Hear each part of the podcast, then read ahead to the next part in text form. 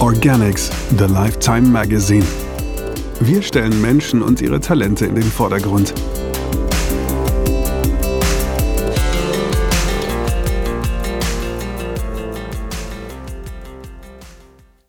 Denke am Herd. Konstantin Philippou darf sich bereits zwei Michelin-Sterne auf die schwarze Kochuniform heften und ist seriöser Anwärter auf einen dritten. Seine Philosophie klingt simpel, ist aber schwer hinzukriegen. Nimm nur die besten Produkte und mach das Beste draus. Eine kulinarische Begegnung. Von Manfred Klimek. Ein Ruck geht durch den Mann. Und das sekündlich. Konstantin Philippou kennt kein Stillhalten, kein Stillsitzen. Seine Hände greifen die beiden Sessellehnen, als würde er sie erwürgen wollen. Seine Augen gehen zur Decke und dann wieder zurück zum Gegenüber. Dann kommt ein Satz, den man erst entschlüsseln muss, denn Philippus Hirn ist seinem Mund meist weit voraus. Ein Gespräch mit Konstantin Philippou ist eine Konzentrationsübung. Der 1980 geborene Sternekoch denkt viel, denkt weit, überholt sich beim Denken selbst und ist dennoch immer ganz bei sich. Man muss nur bei ihm ankommen. Dann läuft die Sache rund. Philippou, 39 Jahre alt und gerade erstmals Vater geworden, ist Wiens Hipster-Koch. Ein Hipsterkoch, der für ein gesellschaftlich aufgeklärtes, wohllebiges, liberales und inzwischen internationales Bürgertum kocht. Dass eine solche Klientel hier ein- und ausgeht, hat mit Philippou selbst zu tun, der das Role Model der späteren Generation X ist. Jener Generation, die in der Zeit, als der Kommunismus zusammenbrach, die Volksschule verließ und in den 90er Jahren mit dem endgültigen Sieg des Kapitalismus konfrontiert wurde. Das war aber auch die Zeit, in der Begriffe wie Nachhaltigkeit und Political Correctness ins Leben gerufen wurden, um nach dem Verlust der alten Weltordnung ein neues ethisches Regelwerk einzurichten. Philippou entspricht voll und ganz den Kriterien und Idealen, die die Aufgeklärten und Gesellschaftsliberalen der Generation X in Sachen Konsum suchen. Bei Philippou zu essen ist nicht nur ein sinnfrohes Vergnügen, sondern auch Symbol dafür, Teil einer kulinarischen Moderne zu sein. Und Philippou löst den Anspruch dieser kulinarischen Moderne ein, wie selten sonst ein Koch im deutschsprachigen Raum. Zudem kann er, was viele heutige Köche nicht können. Er kann Grundprodukte perfekt kombinieren, kann grandios würzen und genial abschmecken. Das hat auch der französische Guide Michelin erkannt und ihm vor drei Jahren den zweiten Stern ans Revers seiner schwarzen Kochuniform geheftet.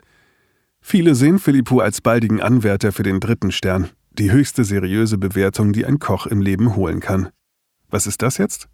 Das ist gesalzener Karpfen mit Kaviar. Ich sehe eine graue Creme am Teller. Äh, wo ist da der Karpfen? Den habe ich nach Art des portugiesischen Stockfischs eine Woche eingesalzen, das aber eher sanft. Dann wässere ich den Karpfen zwei Tage und befreie ihn so vom Salz. Danach koche ich ihn mit Noix Lipra, Thymian, Zitrone, Kartoffeln und Fischfond ein. Wenn das getan ist, trenne ich Karpfen und Kartoffeln mit einem Sieb vom Sud, zerpflücke das Karpfenfleisch, presse die Kartoffeln, gebe Olivenöl dazu, schmecke ab und stopfe das Ganze in einen Easy Whip, der dann die Creme macht, die du da vor dir am Teller liegen hast. Dazu einen kleinen Löffel iranischen Kaviar und das Ganze ist perfekt. Konstantin Philippou dekonstruiert und fügt neu zusammen, was zusammengehört, was aber vor ihm keiner als zusammengehörig vermutet hat. Weil das enorm vieler Versuche bedarf, wechselt Philippou in der Tradition aller französischen Drei-Sterne-Köche nur viermal im Jahr die Karte, die er nach saisonalen Produkten ausrichtet. Lokalen Zutaten ist der Vorzug zu geben. Pflicht sind diese, siehe iranischer Kaviar, aber nicht. Lokale Küche. Zu der gehören für Philippou auch fangfrische Langusten aus Kroatien, die ihm ein Fischer auf Eis gelegt nach Wien heraufbringt. Die leben noch, wenn er den Kofferraum aufmacht. Konstantin Philippou, leichtstämmig und sehr schwarzhaarig, ist der Sohn eines Griechen und einer Steirerin, die beide nichts mit Gastronomie zu tun haben.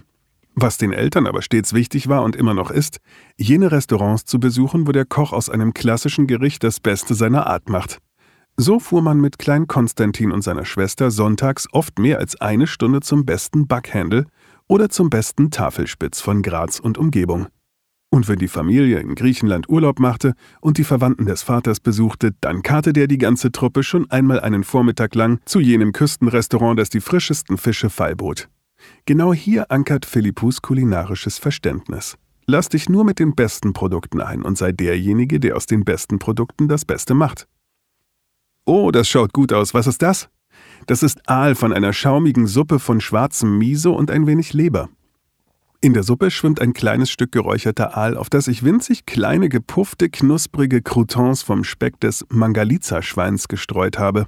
In die Suppe selbst habe ich dann neben ein paar klein gehackten Stücken Aal auch ein paar klein gehackte Stücke vom Kalbskopf reingetan. Die Räuchernoten und die leichte Süße, das alles harmoniert großartig.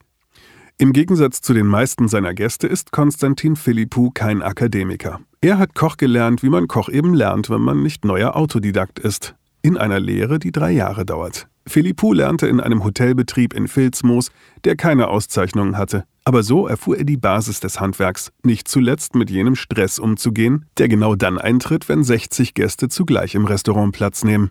Philippus Restaurant zwischen Schwedenplatz und Urania in einer kulinarisch sonst kaum bespielten Randlage der Wiener Innenstadt gelegen, kann mittags und abends jeweils rund 45 Gäste aufnehmen. Sein vor drei Jahren gegründetes Bistro Au Boeuf das gleich daneben mit weniger dekonstruierten Gerichten einen guten Einstieg in seine kulinarische Welt bietet, fasst noch einmal 25 bis 30 Gäste. Das alles bewältigt Philippou mit einem Küchenteam von nur neun Köchen, auffallend wenig Leute, die aber auch nur rund 15 bis 17 Gerichte beherrschen müssen.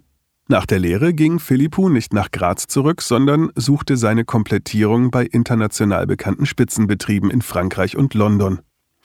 Eine harte Schule, denn in den meisten Top-Häusern bist du als Anfänger ein Nichts, das man nach Belieben schinden kann. Philippou setzt bei seinen Leuten jedoch auf das Gegenteil, lässt ihnen zu Beginn Zeit, sich zu entwickeln, Potenzial zu zeigen. Aber nach drei Monaten müssen sie liefern, sagt er, oder gehen. Gehen müssen auch Köche, die mit den Nahrungsmitteln nicht ethikgerecht umgehen, die wegwerfen, was irgendwo noch Verwendung finden könnte. Mitte der Nullerjahre schließlich kam Philippou nach Wien und übernahm die Küche eines Edelitalieners, womit er sehr bald seinen ersten Stern abholte. Wien war damals noch nicht sehr reich an Restaurants mit Michelin-Sternen und Philippou der jüngste Sternekoch der Stadt. So etwas sichert das Interesse auch ausländischer Medien. Philippou wurde ein Star, bekam eine Fernsehshow und dann eine zweite. Auf der Straße grüßten ihn Unbekannte, denn seine Küche hatte jetzt ein Gesicht. Oh, ein Lachs. Also gar nichts Lokales, aber nicht irgendein Lachs, sondern ein schottischer Lachs vom Loch Duart, einem kleinen unabhängigen Züchter in komplett unberührter Natur. Der Lachs schwimmt in einer Safran-Fischsuppe mit sauer mariniertem Kohlrabi, Forellenkaviar und Shiso-Öl. Shizo-Öl? Shizo sind vielleicht du und ich. Das hier ist Öl der Shiso-Kerne, eine Kresse, die bei uns als Perilla bekannt ist. Da ist gerade ein Hype drum, aber die Japaner verwenden das Ganze ohne Hype schon seit Jahrhunderten in ihrer Küche. Während unseres Gesprächs läuft Konstantin Philippou immer wieder einmal raus, um zu telefonieren oder in der Küche die Vorbereitungen zu überwachen. Philippou sagt von sich selbst, nie mit Dingen richtig fertig zu werden, nie fertig werden zu können und zu wollen. So auch nicht mit seinem Restaurant, das er während der Jahre immer wieder ein bisschen umgebaut hat und weiter umbaut. Alles muss einen gewissen Grad von Perfektion haben. Auch die Bilder an der Wand, die Kunst, die er als regelmäßiger Galerien- und Museumsbesucher in sein Restaurant hängt. Das mit dem eigenen Restaurant hätte beinahe nicht geklappt, als die Bank nach Beginn des Einrichtens dann doch den Kredit zurückzog. Die haben sich damals vor sieben Jahren nicht vorstellen können, dass ein Restaurant nur ein Menü mit zehn bis zwölf Speisen serviert, erzählt Philippou. Der Risk Manager hat interveniert und die Gelder gestoppt. Konstantin Philippou stand vor dem Eröffnen also auf einem Ground Zero, dem manch andere wohl nicht hätten entsteigen können. Doch seine Lieferanten stellten keinen Konkursantrag und der heutige Sterne- und Starkoch konnte die Schulden aus dem Cashflow bezahlen. Dass das Restaurant eröffnete, ist zum Gutteil auch der Familie zu verdanken, die sich damals des Lokals annahm. Meine Mutter hat die Radiatoren lackiert, lacht Philippou.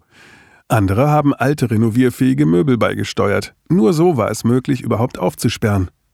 Mit den Dingen nie fertig? Aufgekratzt wischt Konstantin Philippou übers Leder seines Sessels. Was ich gern noch machen würde, wäre ein original griechisches Lokal, wo man die traditionelle Küche auch traditionell interpretiert auf hohem Niveau hingestellt bekommt. Und wo soll das Lokal sein? Mir schwebt da London vor, antwortet Philippou, und seine Augen gehen zur Decke.